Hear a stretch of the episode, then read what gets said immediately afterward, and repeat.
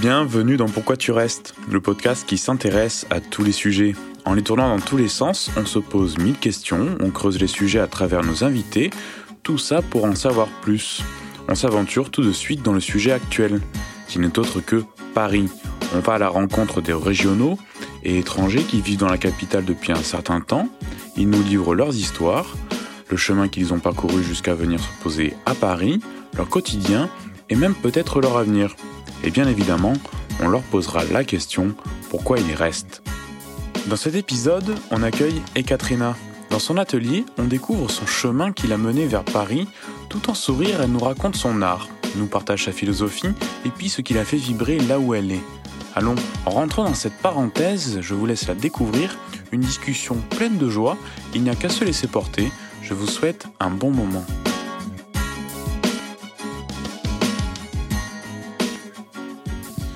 Bonjour Ekaterina. Bonjour Sébastien. C'est bien comme ça qu'on prononce Si, si, très bien Ekaterina. Ouais. Euh, bon, merci d'être euh, là et d'avoir répondu un peu à mon appel euh, pour le podcast. Avec plaisir. Et comment tu te sens aujourd'hui, toi? Très bien, je suis très inspirée aujourd'hui. tant mieux, tant mieux. est-ce que tu peux nous dire où est-ce qu'on est là? Vous êtes dans mon atelier, mon chez-moi un peu. Je suis artiste. Je brode au poids de croix. Je brode depuis déjà 22 ans. J'ai commencé à broder à l'âge de 10 ans. Ici, vous pouvez voir mes œuvres, mes portraits, un peu toutes mes séries. Euh, euh, ma série phare brodée, entre autres des, des ma série panacée, etc. Donc c'est chez moi à Paris, dans le 7e arrondissement de Paris. Ok. Tu, bah, tu nous as dit un peu là qui tu étais. Euh, tu, es, tu es une artiste de, broderie pour le coup. Hein tu peux nous dire un peu la, la, la différence entre broderie euh, d'art et, l'autre broderie que tu, comme tu m'as expliqué un peu? Je peux vous dire beaucoup par rapport à la broderie. oui, je brode donc depuis longtemps. Et quand j'ai déménagé à Paris, il y a déjà dix ans, j'ai commencé à faire mes études. J'ai appris le français, j'ai commencé à faire mes études à la faculté de l'histoire de l'art euh, à la Sorbonne. Et je me rends compte qu'on ne parle pas de la broderie en tant qu'art. Et ce fait m'a un peu bouleversée car une œuvre d'art, c'est qu'est-ce que c'est? C'est euh, c'est un fruit d'une euh, nécessité intérieure de créer. Et pour moi, mes créations, ce que j'ai créé toute ma vie, c'était exactement ça. Donc, pour moi, la broderie, c'était une forme d'art à part entière. Et j'ai commencé à faire mes recherches. Et bien évidemment, j'ai découvert que la broderie d'art, elle est très peu représentée sur la scène de l'art contemporain et sur la scène de l'art tout court. Quelle est la différence? Donc, la broderie d'art les œuvres d'art brodé, ce sont des fruits d'une nécessité intérieure de, de créer et ils n'ont pas d'utilité pratique. Eh ils, elles existent, ces créations, que pour nous émerveiller, nous inspirer, nous pousser à poser des questions, trouver des réponses. Des euh, créations de la broderie, d'artisanat, elles sont issues d'une nécessité matérielle pratique. Donc, ce sont des objets qui sont liés euh, à notre vie euh, quotidienne, matérielle. Ils ont cette, euh, cet aspect pratique. Et eh oui, effectivement. Des, torchons, des chaussettes. La haute couture, est, la broderie est omniprésente dans la haute couture, par exemple. Et, mais est-ce que tu penses, parce que là je, digresse, est-ce que tu penses qu'il y avait quand même, que, de manière inconsciente, des, de, de, la broderie utilitaire euh, qui était aussi un peu artistique? Oui, bien évidemment. Je pense que tous les, tous les gens qui créent quelque chose, il y a toujours une partie créative, sans doute. Hmm. Mais quand même, c'est un mélange. Oui, oui, bien sûr, bien sûr. Alors, tu as, tu as dit que. Donc, pardon, c'est brodeuse, qui... brodeuse qui crée euh, la décoration, le décor pour des robes, bien évidemment, c'est un art. Hmm. C'est merveilleux, mais quand même, il y a des, nuances qui distinguent ces créations des œuvres d'art pures. Ouais, bien sûr. Et euh, alors là, je vais rebondir sur le fait que tu, euh, tu parlais, ça s'entend, sans doute, et tu dis que tu es, tu es russe. Est-ce que tu peux nous faire un petit peu un bref chemin pour, pour nous dire qu'est-ce qui t'a amené ici dans le 7e à Paris? Un hasard. le destin. Non, vraiment, je suis en France par hasard. Je suis réfugiée politique depuis dix ans. Je suis arrivée en France avec ma mère, avec ma sœur aînée mm.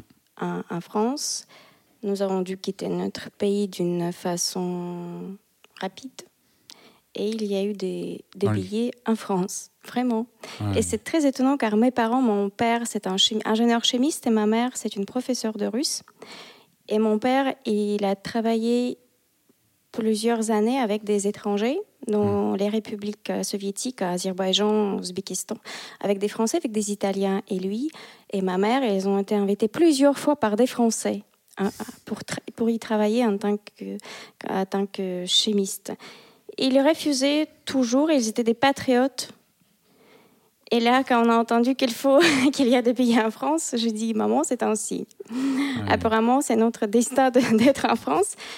Et je suis arrivée, je me sens très bien en France, je suis très à l'aise. J'ai fait mes études à Moscou également pendant cinq ans et je n'étais pas bien dans la capitale russe Or, hmm. je suis très bien à Paris. Je trouve que les Parisiens, elles sont très très gentils, même si même si les Français ils ont une autre euh, opinion par rapport à ce sujet.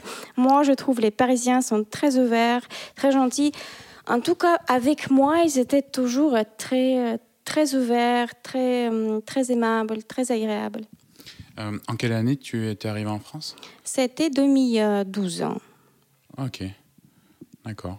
Et, euh, et alors, euh, donc, tu as, as, habité directement à Paris? J'ai habité. Ma vie française a commencé par la gare de l'Est. Waouh Ensuite, c'était pire encore. C'était pire. c'était pire. C'était la Cour... non, la Courneuve. Aubervilliers. Il y a eu également le Bervilliers. Ah le problème, qu'on connaissait personne en France en arrivant et personne n'a parlé français. Par conséquent, on était obligé de parler avec des russophones, hmm. avec d'autres euh, demandeurs euh, d'asile. Et pour ces gens, ils nous ont dit que c'est obligatoire d'être logé dans, euh, dans un hôtel d'État. On appelle ça un, hôtel 515. Quand tu sais cas tu ne sais pas où, tu vas dormir, tu payes 5,15. D'accord.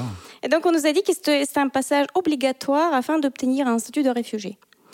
Et on a appelé, euh, d'abord on a habité dans un hôtel, après on nous a dans un hôtel euh, qu'on a payé nous-mêmes avec notre argent, on a eu quand même un peu, on a pu sauver en Russie un peu d'argent.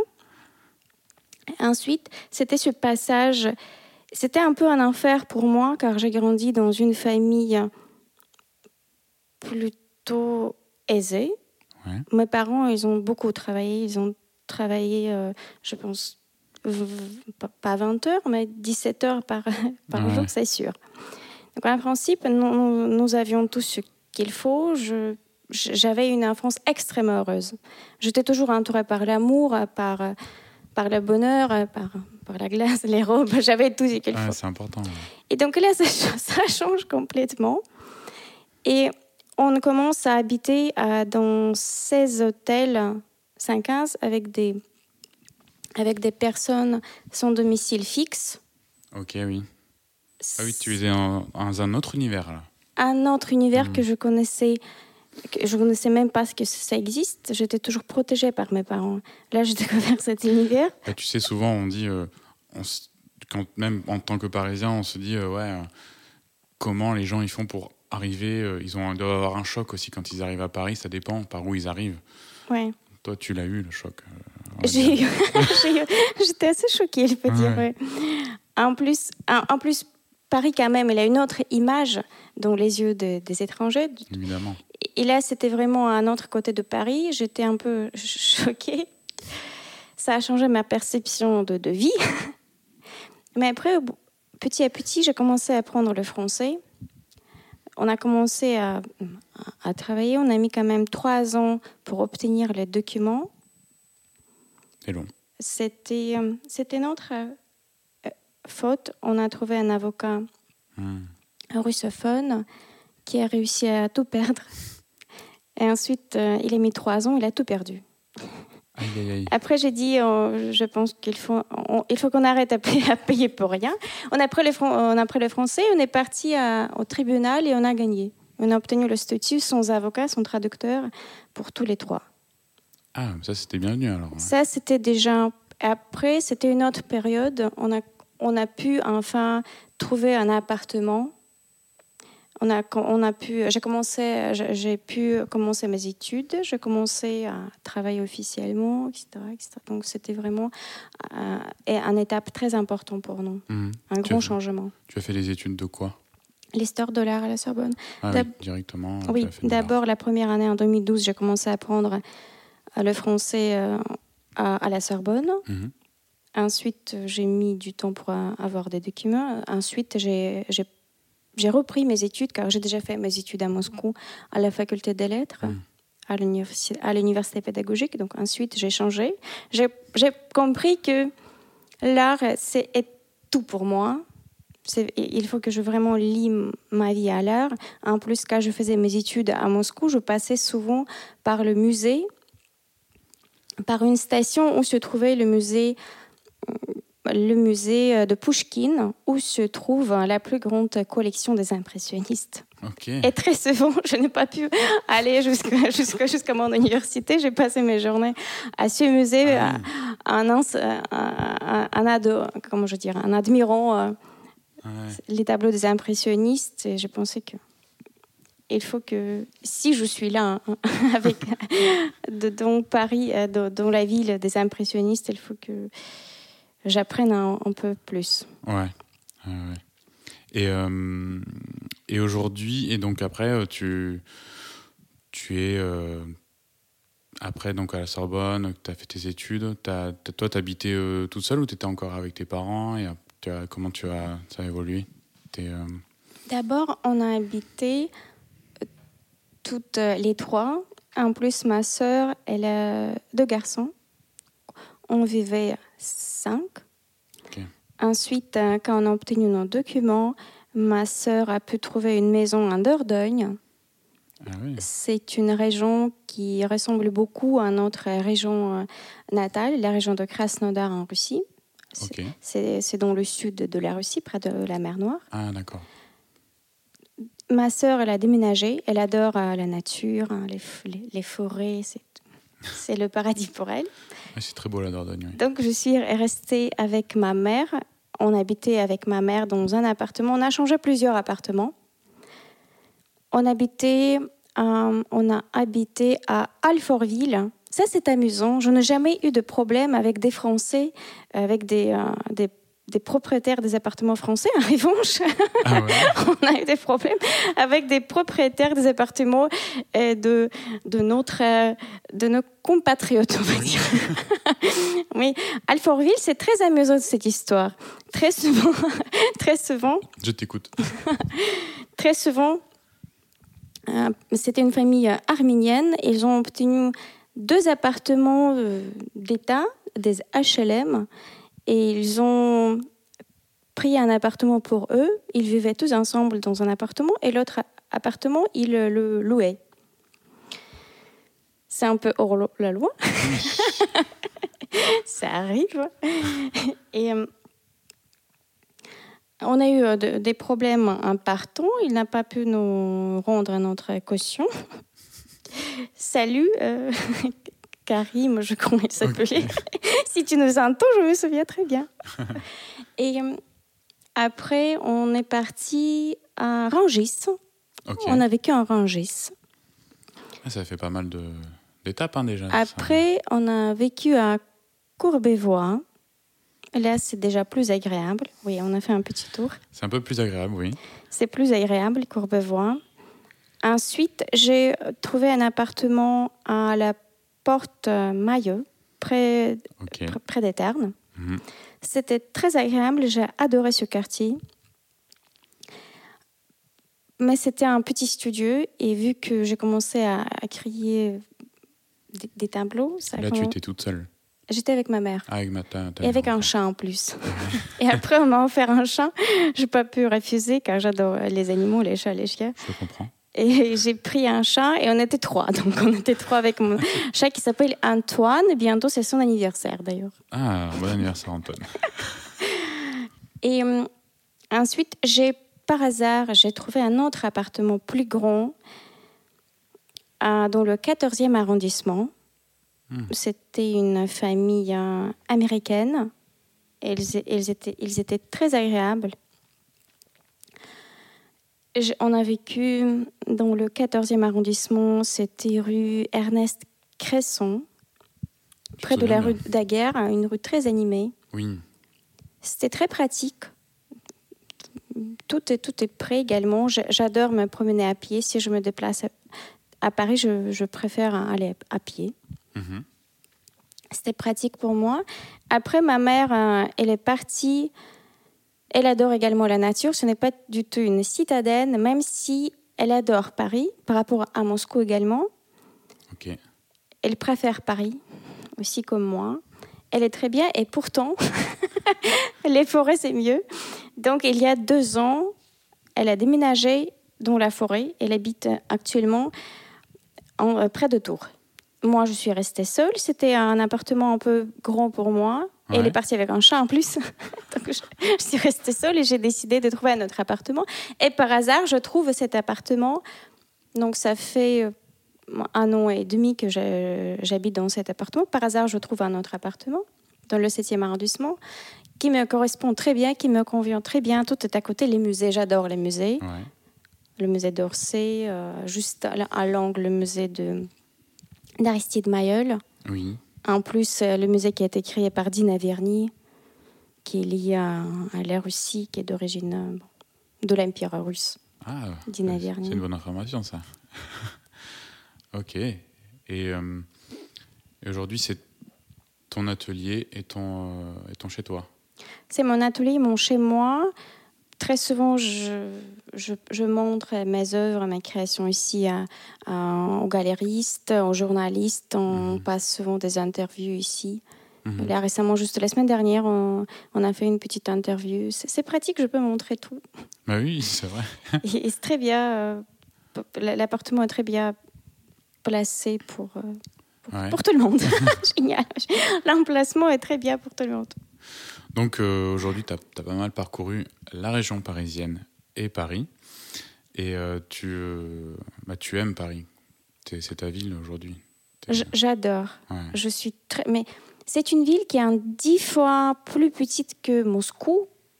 C'est vrai que Moscou Pour moi, c'est vraiment un petit village, mais qui a quand même une histoire. C'est un musée à ciel ouvert. Tout, tout est là et en même temps, il est petit. Il y a, il y a une histoire riche. Tu trouves ton équilibre. L'art. J'ai trouvé mon équilibre, hein, tout à fait. Et le, le quartier, tu... il y a une vie de quartier, t'as tes voisins, ils te connaissent, tu les connais. Est-ce qu'il y a, il y a un rapport à, à l'autre où on sait qui est qui un peu euh, dans, dans ton quartier là? Par rapport à la vie de quartier, je connais, juste à côté de chez moi, il y a une galerie Mona Lisa. Mhm. J'ai fait connaissance avec la galeriste. C'est une femme très charmante. On a discuté. Elle a adoré la, la broderie également. Peut-être on va organiser quelque chose. Mais pour le moment, c'est tout est chargé. Le, le- le programme est déjà chargé pour sa galerie pour 2023 même déjà. Ah oui, Donc il faut attendre. Donc je connais mes, je connais mes voisins en face je- où j'achète euh, du, du, du pain, etc. Ouais. Après, les fleuristes. J'aime bien acheter euh, des fleurs ici. Ah, Donc j'aime, je connais des fleuristes. Par rapport aux voisins, je connais Katrina. C'est très amusant par- parce que parfois des gens ils se trompent, ils cherchent Katrina, donc ils cherchent moi euh, chez elle. elle, cherche euh, cette dame finlandaise en tapant à ma porte. d'accord. C'est une femme, pardon, c'est une femme également très agréable qui a une euh, amie qui créait des bijoux euh, avec la broderie. Et, lui- et- elle, Ah oui. elle crée des, bro- des- des bijoux. D'ailleurs, la boutique se trouve juste à côté également, rue euh, Grenelle, je crois. hein. Ce sont des bijoux avec des nuances euh, brodées au poids de croix. Ah ouais. Je pense que c'était. Énorme. Et là, tu me parles de finlandaise, quoi. euh, je- moi, je trouvais en baladant dans la rue qu'il y avait, euh, il y avait beaucoup de nationalités dans, dans, dans le quartier. euh, ou- Est-ce que c'est que les touristes ou il y a beaucoup quand même de personnes qui habitent ici et qui sont de plusieurs nationalités? Tu vois, je entends souvent euh, parler anglais ou même d'autres langues d'ailleurs, tu vois. Est-ce que tu sais ça si... Je pense que vu qu'il s'agit quand même un quartier, un lieu un peu touristique, il y a des musées autour de nous, après Saint-Germain, Raspail, etc. C'est un lieu touristique, il y a des touristes, mais sans doute il y a également des, des Parisiens d'origine étrangère, juste à côté de chez moi d'ailleurs. Il y a une, euh, il y a la deuxième femme, je crois, de mon ami euh, français Bertrand, qui est un cinéaste. Il parle. D'ailleurs, c'est l'un de mes premiers amis euh, français à Paris. Et il parle russe très bien. Il adore la Russie. Il a fait quelques documentaires sur l'histoire du ballet russe, du, du théâtre russe, après de l'opéra ukrainien. Et sa deuxième femme était russe, dont avec laquelle il a une fille, et ils habitent juste à côté. D'accord. Vraiment, juste le numéro suivant. Ah ouais, Donc là, il y a des Russes, il y a des Chinois également, des Finlandais là dans cet immeuble. Ouais. Beaucoup de Fran- Français aussi. il existe. Et, euh, et Encore.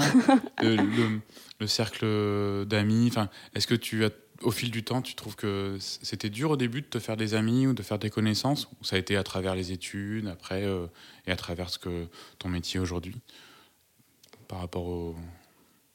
Au début, c'était bien évidemment un, peu compliqué vu que je ne parlais pas français. Du coup, j'ai commencé à cibler des Français qui parlent russe. Ouais. Et j'ai réussi à trouver quelques-uns quand même. Après, c'était des, des russophones. Ensuite, euh, au fil du temps, bien évidemment, j'ai commencé à développer mes activités, mon activité. J'ai commencé à rencontrer des gens et je garde toujours un- ces amis. Là, j'ai des amis que je connais depuis 10 ans, 8 ans, 7 ans. Et après, il y a toujours de nou- nouvelles arrivées. Oui, oui. J'ai fait quand même beaucoup de choses. J'ai travaillé avec un, hum, j'ai travaillé avec un traducteur assermenté quand j'ai commencé à comprendre le, le français. Ouais. Après, je fais également des animations pour les enfants. J'ai créé une association, on faisait des goûters d'anniversaire gratuits pour les enfants. Quand je me suis rendu compte que c'est assez cher d'organiser une vraie fête pour les enfants. Et pourtant, je pense que nous avons tous besoin d'une fête. C'est une, c'est obligatoire. J'adore quand tu te réveilles, tu vois des ballons, des cadeaux, c'est gé- c'est génial. Tellement t'adores ça. Et surtout, il faut le faire quand nous sommes petits. Nous, avons vraiment besoin de cette fête. Et c'était assez cher et j'ai décidé qu'il faut faire une association pour faire ça gratuit. J'ai trouvé une femme qui nous faisait des gâteaux gratuits, personnalisés. C'était merveilleux chaque fois. C'était des gâteaux en forme, des, des- des poupées, des, des jouets, des ballons, etc. etc. Après, moi, je faisais des tours de magie. Je, faisais des, je sais faire des sculptures sur ballon Ah oui, si quelqu'un a besoin. Je- le maquillage, c'était très amusant. Bien évidemment, je, je- je- je cherchais des gens, je, cherchais des partenaires, je faisais des connaissances. Même une fois, on organisait un partenariat avec la- le maire de 17e arrondissement, quand j'habitais dans le 17e arrondissement. Mhm. Et euh, bah, justement, j'allais te demander euh, comment tu. Est-ce que tu, tu- fais partie de d'associations de Quelles sont tes activités autres en fait que, euh, bah, que ton art, euh, que de produire euh, de, la broderie quoi? Parce que peut-être que les gens ils peuvent penser que les artistes ils font que ça, tu vois? Mais il y, y a une vie à côté quoi, c'est un métier aussi. Euh, L'artiste, je pense que je serais peut-être d'accord avec des gens qui disent que l'artiste, il, fait, il ne fait que ça. Récemment, je regardais un documentaire sur euh, Léonard de Vinci. ouais. Vinci, on prononce. De, oui, en français tu dis Léonard de Vinci. Ouais. De Vinci. Et lui, il dit qu'il travaille, l'artiste, il travaille tout le temps, même s'il ne prend, même s'il ne tient pas le pinceau dans ses mains. Donc, on travaille tout le temps en tant Mhm. qu'artiste, mais ça peut être un parallèle avec des, des activités sûr. comme le travail. Et j'ai, je fais partie des associations. Par exemple, là, euh, cette association, la Fête du Monde, bon, c'était moi qui l'ai créée. Après, je faisais partie d'une association de l'escrime artistique. Mhm. On a fait un petit spectacle avec euh, mes amis et d'autres personnes. Il y a des Français et des Russes. C'était il y a quelques années. Ensuite, euh, j'ai participé également aux activités, aux activités d'une association Isabelle a dit, dont le but est de faire et de donner parole aux femmes euh, qui subissent, aux femmes qui ont des, problèmes psychologiques, tout à mhm. fait. C'était très intéressant d'ailleurs, une fois j'étais présente à une conférence avec une femme qui vivait dans la rue pendant 20 ans, c'était une Française. Mm. Et après, elle a pris la décision d'arrêter. Elle, a écrit, elle, a, elle a écrit un livre hein, sur son parcours qui a été traduit sur plusieurs langues. J'étais impressionnée par cette personne. Mm.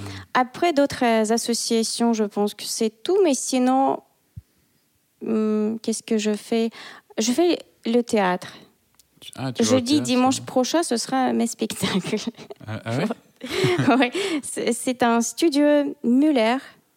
Je faisais toujours du, euh, du théâtre. J'adore, je, me sens bien sur la scène. Mhm. Et en fait, je pense que je ne distingue pas forcément la vie et le théâtre. Ok. Tu trouves que c'est une continuité Oui. Hmm. Et je faisais le du théâtre en, Russie. Ensuite, là, cette année, j'ai décidé de reprendre. Et je suis le cours de théâtre à Studio Muller. Et bientôt, on aura un autre spectacle de fin d'année. Ce sera un spectacle composé de 12 pièces différentes. Tchekhov, Sacha Guitry, euh, Duras, Margaret Duras, entre autres. Ça va être un beau mélange de genres, tout ça. Oui, je vais jouer un homme qui courtise une femme. ça change. Ah oui, super. Donc, bien évidemment, je découvre des gens, je, je tisse mes liens, après, je, les garde. Tu, je, je, pense ça comme ça, mais euh, est-ce qu'au début, tu, tu t'es euh, tu t'es dit, euh, ah, ça va peut-être être, comment dire, ça va être une, une, épreuve ou un truc à passer parce que, parce que parce que la langue française sur scène ou quoi, ou des choses comme ça, non? Non, tu, tu sens tellement bien que en fait je me sens tellement bien. Après tout ce que j'ai vécu, j'ai me sens tellement bien. non, c'est clair, je comprends. Je pense que peut-être il y a des moments où je suis un peu gênée, mais c'est un défi. Bah oui. Le... Et de toute façon, j'ai envie de le faire, donc je m'investis, je, je fonce. Je pense qu'on arrive, on arrive toujours euh, au but si on a, on a vraiment envie. Mhm. On fait une fois, deux fois, trois fois, c'est pas grave, cent fois. Après, on va réussir, c'est sûr. Là, en ce moment, j'ai un problème avec euh, le français, avec un mot assiduité. Ah oui Il y a une phrase de Sacha, de Sacha Guitry. J'ai un peu mal, mais je me.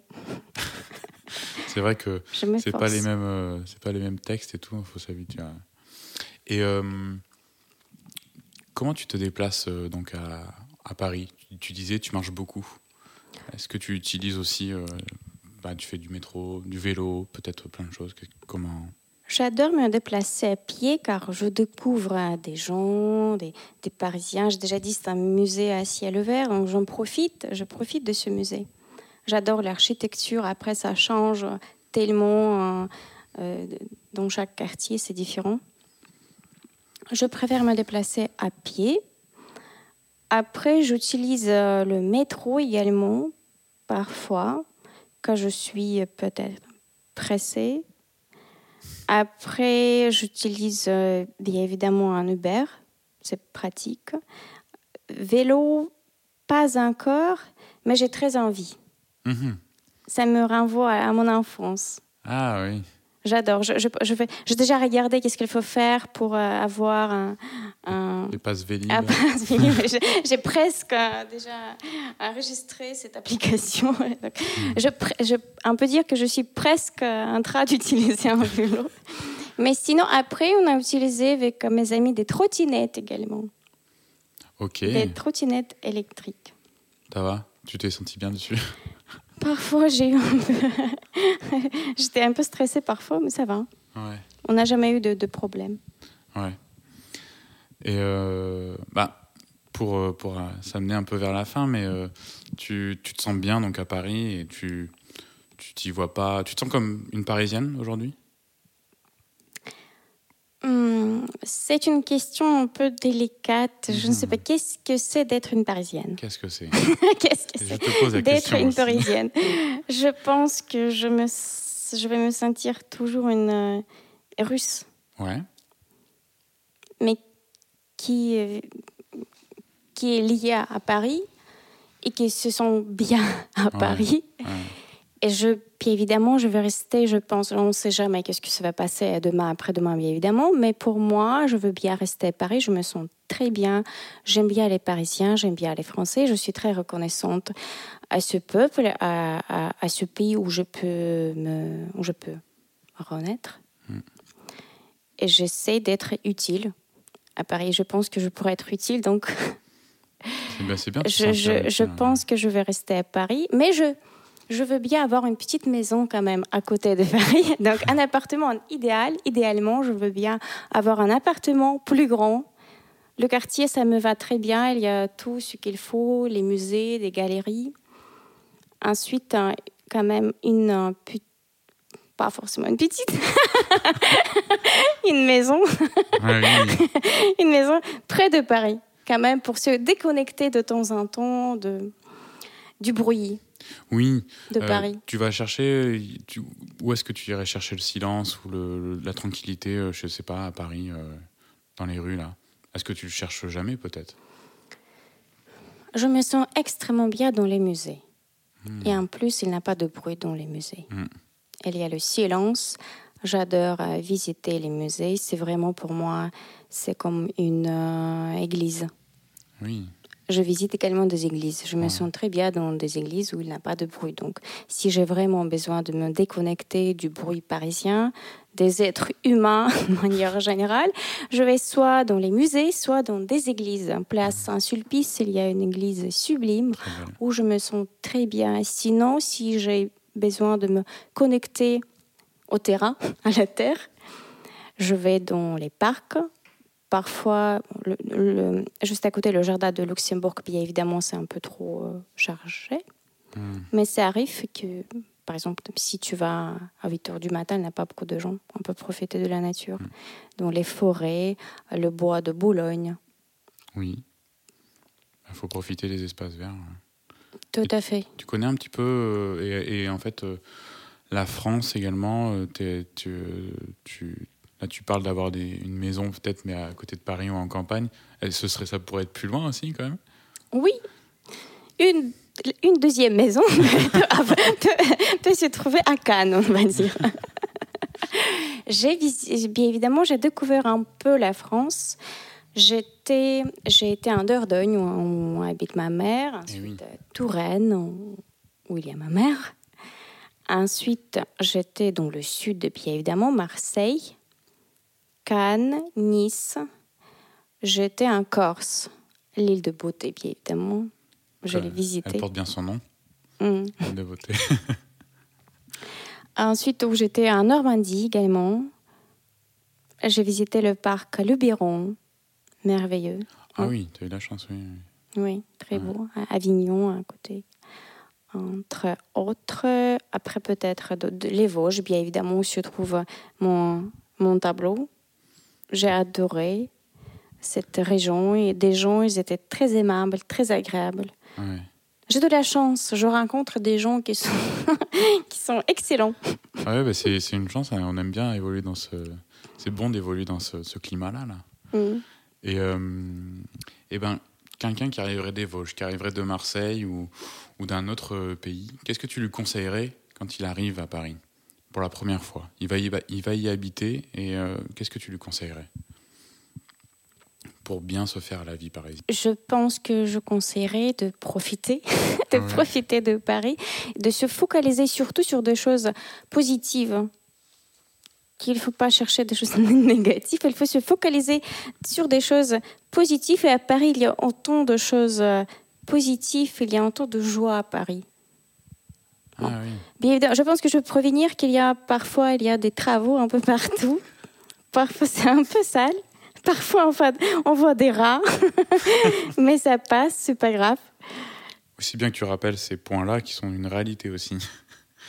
Oui, il y a des euh, quartiers, par exemple à Barbès, vraiment c'est un peu sale. Ça peut être un peu dangereux. Mais il faut se, se focaliser sur, sur la joie, sur des choses positives. Et s'il y a quelque chose qui t'arrive, euh, si, si t'arrive quelque chose de, de mal, il ne faut pas oublier que ça va passer. Une fois, par exemple, avec moi, bien évidemment, ça arrive des choses négatives avec moi. Une fois, par exemple, je viens d'acheter mon téléphone portable. Et on m'a prévenu qu'il faut que tu fasses attention dans le métro, par exemple. Si- sinon, euh, ne mets pas dans les poches derrière, etc. Et bien évidemment, Qu'est-ce que tu as fait et bien évidemment, j'ai mis dans ma poche derrière mon téléphone et j'étais en train de parler avec une, une amie.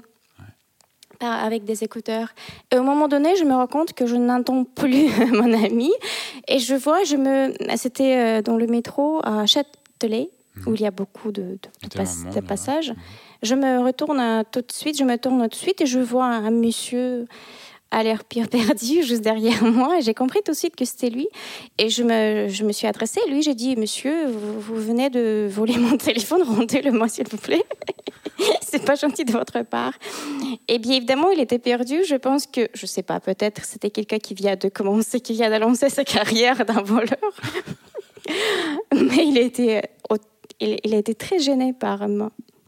Par ta remarque ou en fait que tu lui parles Pas- en fait, pas- pas par, ma, da- par ma manière de parler, de, par ma manière d'être sûre que c'est sûr que c'est lui. Et figurez-vous qu'il m'a rendu mon téléphone. Ça, c'est une bonne anecdote. Mais j'étais sûre que j'ai raison et que je me focalise sur des choses bien. Il va me rendre mon téléphone et voilà.